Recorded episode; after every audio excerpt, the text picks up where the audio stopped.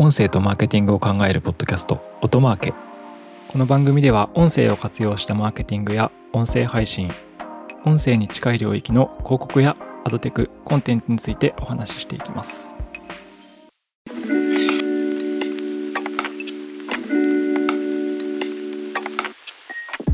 こんにちは、音なるの八木大輔です。今回はですね、えーホリエモンがクロス FM を買収したよという話がニュースとして上がってまして、こちらの話をしていきたいと思います。はい。まあ、ホリエモンこと堀江貴文さんですね。堀江さんがクロス FM というですね、福岡のラジオ局を、まあ、実は買収したという話がニュースとしてありまして、まあ、これ、あの、昔話を知ってる人たちはですね、ちょっとこう、ピクッとなる、あの、ニュースなんですよね。昔、あの、堀江も、堀江さんってあの、日本放送との話があったんで、もうちょっとこう、日本のメディアを揺るがすような事件があったので、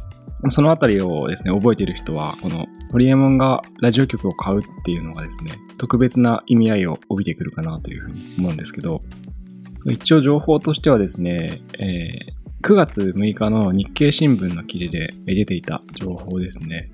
多分これは、あの、局側からの発表で出てた情報なのかなという。はい。で、クロス FM の、説明も簡単にしておくと、えー福岡の FM 局ですね。で、福岡の FM 局って、まあ、いくつかあるんですけど、例えば、えー FM 福岡、あとクロス FM ですね、今回の。そして、えーラブ FM という感じで、あの、いくつか FM 局って、まあ、少なくとも、こう、3局あるわけですね。それ以外に、ま、NHK 福岡とかも、NHKFM 福岡とかもありますけど、で、今回のこのクロス FM というのは、あの、JWAVE の系列局ですね。あの、ジャパン FM リーグ JFL っていうところに入っている曲ですね。なので、JWAVE、あと FM802 とか、あと ZIPFM とかですね。結構関西とか中部地方で強い FM 局のグループの、えー福岡の局であるという感じですね。JWAVE が属する JFL のグループであると。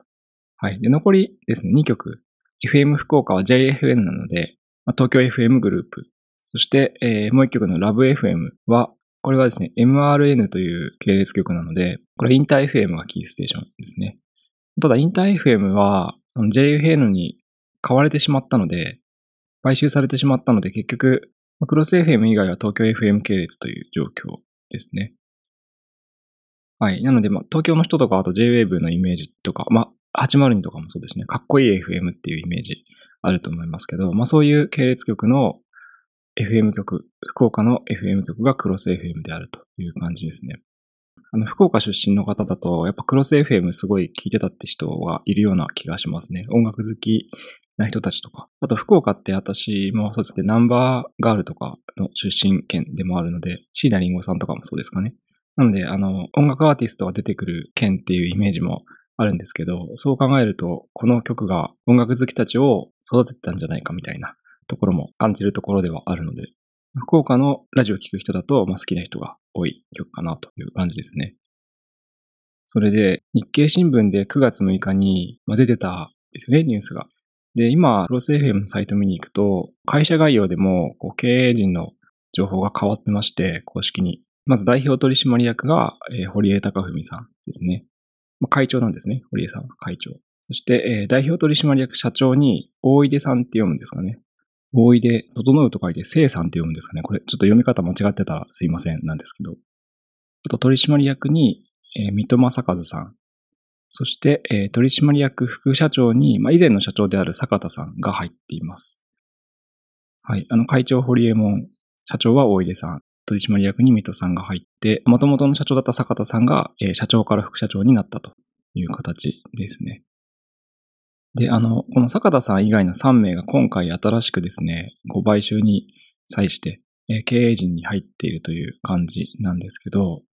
まあ、堀江門はあの、皆さんご存知の堀江さんですね。まあ、堀江貴文さんは皆さんご存知の通り、もともとライブではやってて、えー今、まあ、いろんな事業を手掛けている実業家ですけども、それ以外のですね、大出さんと水戸さんは何者なのかという話にも触れておければと思うんですけど、この大出さんですね、調べると、えーリンカーズって会社で上級執行役員をやられてた方ですね。ホンダとか丸紅出身で、自動車部、航空宇宙防衛システム部で新規事業開発、案件の開発に従事したという感じとか、パキスタンとかアルジェリアでの駐在経験もあるという形で、シリコンバレーを拠点に海外事業開発の全頭活動なんで結構海外とのこう、ビジネス経験のあるプロフェッショナルだという感じの方ですね。はい。あ続いて、えっ、ー、と、水戸正和さん。水戸さんはですね、日本創生投資代表取締役社長ですね。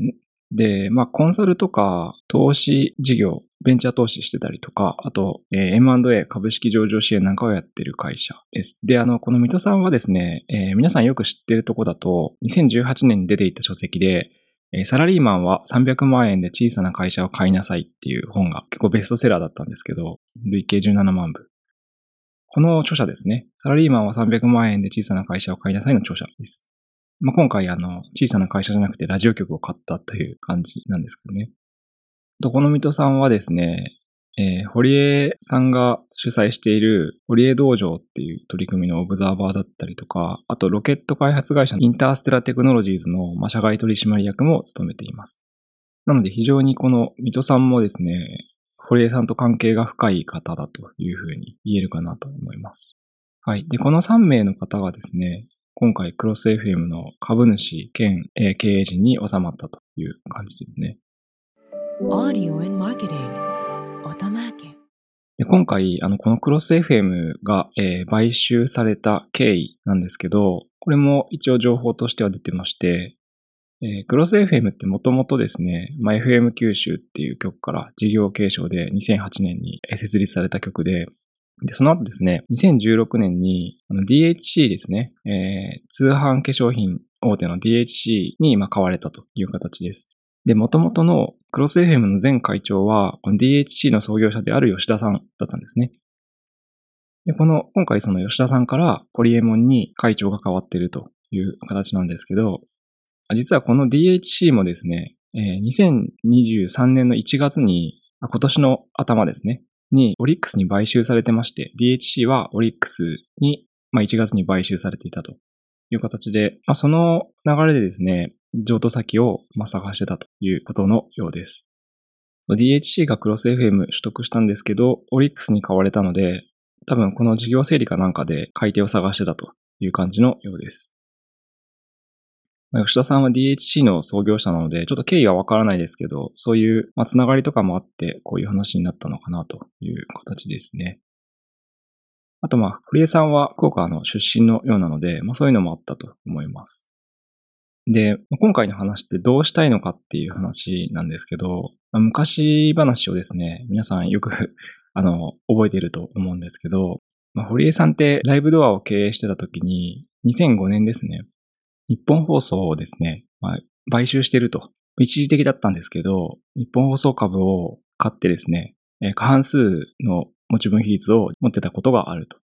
で、この時、日本放送は実はフジテレビの親会社っていう状態だったので、まあ、かなりこう、テレビ局とラジオ局をですね、あの IT 企業が買収するという、あの、日本の経済界で結構前代未聞の買収劇になったという感じですね。一時的にこう、日本放送の過半数を買ったものの、まあ、その後、あの、新株予約権の発行をして、その株比率を取り戻そうとする日本放送側と、この新株予約権の発行は違法であるという差し止め、仮処分を申請するライブドアみたいな形の、えー、ごたごたがあったんですけど、まあ、結局、最終的には、えー、両者の和解が成立して、ライブドアはフジテレビにですね、えー、株を売却して、まあ、一旦買った株をですね、まあ、戻すというか、返したっていう状況で、この事件は終わったわけですね。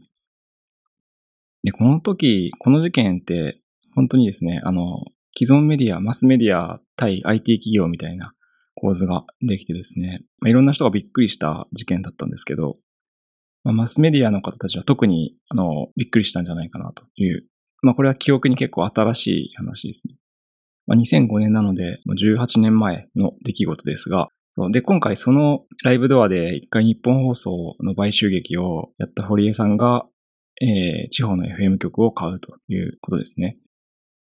で、まあそれだけ聞くと、おっとっていう、こう、フラッシュバックするところがあるんですけど、まあ今回ですね、堀江さんって福岡県出身ですし、なんか2021年に、あの、プロ野球独立リーグの山江グループ九州アジアリーグで、新球団である福岡北九州フェニックスを創立していたりとか、結構地元に貢献したいとかっていうところが結構あるのかなと思ったので、まあその流れでクロス FM を取得したのかなという感じがしています。あとはあの、これもラジオ業界の方もよくご存知の話ですけど、2019年にですね、別の話で、茨城放送を、あの、グロービスの創業者である堀さんが、グロービスがですね、まあ、買収していまして、茨城放送をですね、ラッキー FM というふうに刷新して、リブランディングして、えー、新しい FM としてスタートさせています。結構これがですね、あの、今年もラッキーフェスっていう、あの、音楽フェスをやってたりとか、なんか盛り上がってる感じ、うまくいってる感じはするというところで、こういったラッキー FM の先行事例もあったので、堀井さんはすごくそこの地元のクロス FM を買って、マスメディアとして放送局として新しくこう良くしていこうっていう思考があるんじゃないかなというふうに思いました。はい。で、まあ、この後、これによってどうなっていくのかっていう話なんですけど、結構経営陣にですね、あの、屈強な人たちが入っているので、このラッキー FM のように、さっきのですね、ラッキー FM のように、クロス FM をですね、地方の FM 局っていう基盤を使いながら、例えばインターネット配信とか、新しいビジネスをすごいやっていきそうだなというふうに思っています。あと、このクロス FM が結構書いていることだと、オール九州を世界に向けて発信し盛り上げるメディアにしていきたいということを結構書いているので、確かに世界向けに、海外向けに情報発信というか、あの、何かコンテンツ作っていくとか、もしかしたらやっていくのかもしれないなというふうに思いました。社長があの、大家さんなので、丸紅とか出身なので、その海外向けの情報とかですね、海外向けのコンテンツ、メディア思想みたいなすごく得意な方のような気がするので、そういったことをやっていくのを目指しているのかなと思いました。あとはですね、えー、堀江も、堀江さんは2021年に雑談っていうサービスを立ち上げてまして、まあ、2年前ですね。これがあの、まあ、音声、動画もあるんですけどね、音声の配信サービスで、ビジネス系の雑談が聞けるようなサービスという形ですね。有料サブスクで1500円で使えるようなサービスなんですけど、結構性質としては私はなんかそうですね、 Voicy とかに近しいものだなというふうに思ってたりするんですけど、この雑談を立ち上げているので、結構音声コンテンツっていうものには、こことかとも相性がいいので、絡めてくるんじゃないかなというふうに思っています。クロス FM で作ったコンテンツを雑談に載せてくるとか、雑談に出てるゲストをクロス FM に呼んでくるとか。であと、クロス FM って、まあ、放送だけだと地方になりますよね。あの、九州エリア、福岡のみの放送なんですけど、もうこれ、今、インターネットを使えばですね、まあ、コンテンツは福岡にとどまらず、まあ、世界中に届けられるわけですから、この制作能力、ラジオ局としてのコンテンツ制作能力を活かした、えー、世界向けのコンテンツ、日本中に向けたコンテンツっていうのをやってきそうだなというふうに考えています。はい、なんかこれあんまりぬるっとですね、あの、買収して、まだ公に情報発信としてされてないような感じがするんですけど、私は結構エポックメイキングな出来事かなという気もしてまして、というかもう少しですね、ちゃんと動いてくると、こうラジオ業界、地方のラジオ業界を変えるようなビジネスモデルとかをきちんと作ってですね、やってきそうだなという感じがしています。あと、ここで出てきてない登場人物なんですけど、あの、インクルーシブの藤田社長とかも、なんかこれに絡んできそうだなと思ってまして、まあこれはホリエモン一派ですね。ホリエモン一派で、地方のメディア支援をやってる会社ですね、インクルーシブって上場企業。とかもですね、なんか絡んできそうな感じなので、結構ビジネスをこれまで IT 業界でやってきた人たちが、クロス FM という地方ラジオを作り変えていくっていうことが起きるのかなというふうに思うので、結構これはですね、ラジオのビジネスとしてはポジティブなイノベーションが起きるんじゃないかなというふうに私は思っています。なので、そういったところにも、え非常に期待をしています。というかまあ純粋に楽しみですね。まあどういう風にしていくのかなっていうところで、それこそ有料サブスクとか、なんかそういう新しいビジネスとかですね、ものを、まあ物販とかもそうですし、他のビジネスと絡めて新しいビジネスモデルを作っていきそうなので、そういう観点だと非常にこう、興味深い内容ですね。なのですごく私もどんな風になるのかなっていうのがすごく気になる動向だなというふうに思っています。はい。あの、あんまり今まだ情報出てないんですけど、今後新しい動きがすごいあると思うので、また何か動きがあったらご紹介していきたいと思います。はい。ということで、今回はホリエモンこと堀江貴文さんが、えー、福岡の FM 局クロス FM を買収した出来事についてお話ししました。今回は以上です。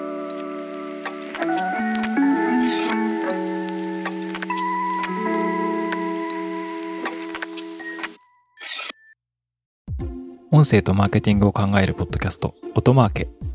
Apple Podcast や Spotify など、ポッドキャストのプラットフォームのフォローボタンを押して、ぜひ購読をしてみてください。定期的に有益な情報をお伝えできると思います。アフタートークです。アフタートークでは私が最近気になることや話したいことを話していきます。はい、えー、まあ、クロス FM の話が本編で出たので、本当は福岡絡みで話をできればと思ったんですが、えー、福岡の私の記憶はですね、中洲の飲み屋でぼったくられたことぐらいしか、あのー、話せることがないので、今回はその話ではなく、えー、クラブハウスがリニューアルしてた話をしたいと思います。これも本当最近の話で、9月7日とかに出てたんですけど、あの、音声 SNS のクラブハウスが、まあ大幅なリニューアルをしましたという感じですね。で、主なその変化はですね、もともと音声基軸のサービスだったんですけど、音声チャットっていう風な通話型のサービスに切り替えようとしてる感じがしますね。で、えー、声で喋ったものがテキスト化されて、テキストチャット的な利用もできるっていう形で、なんでメディアっぽい動きから、まあ、通話型のサービス、コミュニケーションのサービスに変わろうという感じのようです。でこの話は結構旬な話で言うと、すごいでもかわいそうです。なんか、X、皮肉なものですけど、だ、元 Twitter ですね。もう最近、あの、動画とか音声通話っていう機能をつけて、まあ、日本で言うと LINE みたいなポジションを狙ってるんですね。コミュニケーションの基軸になりますっていうのを X が出してて、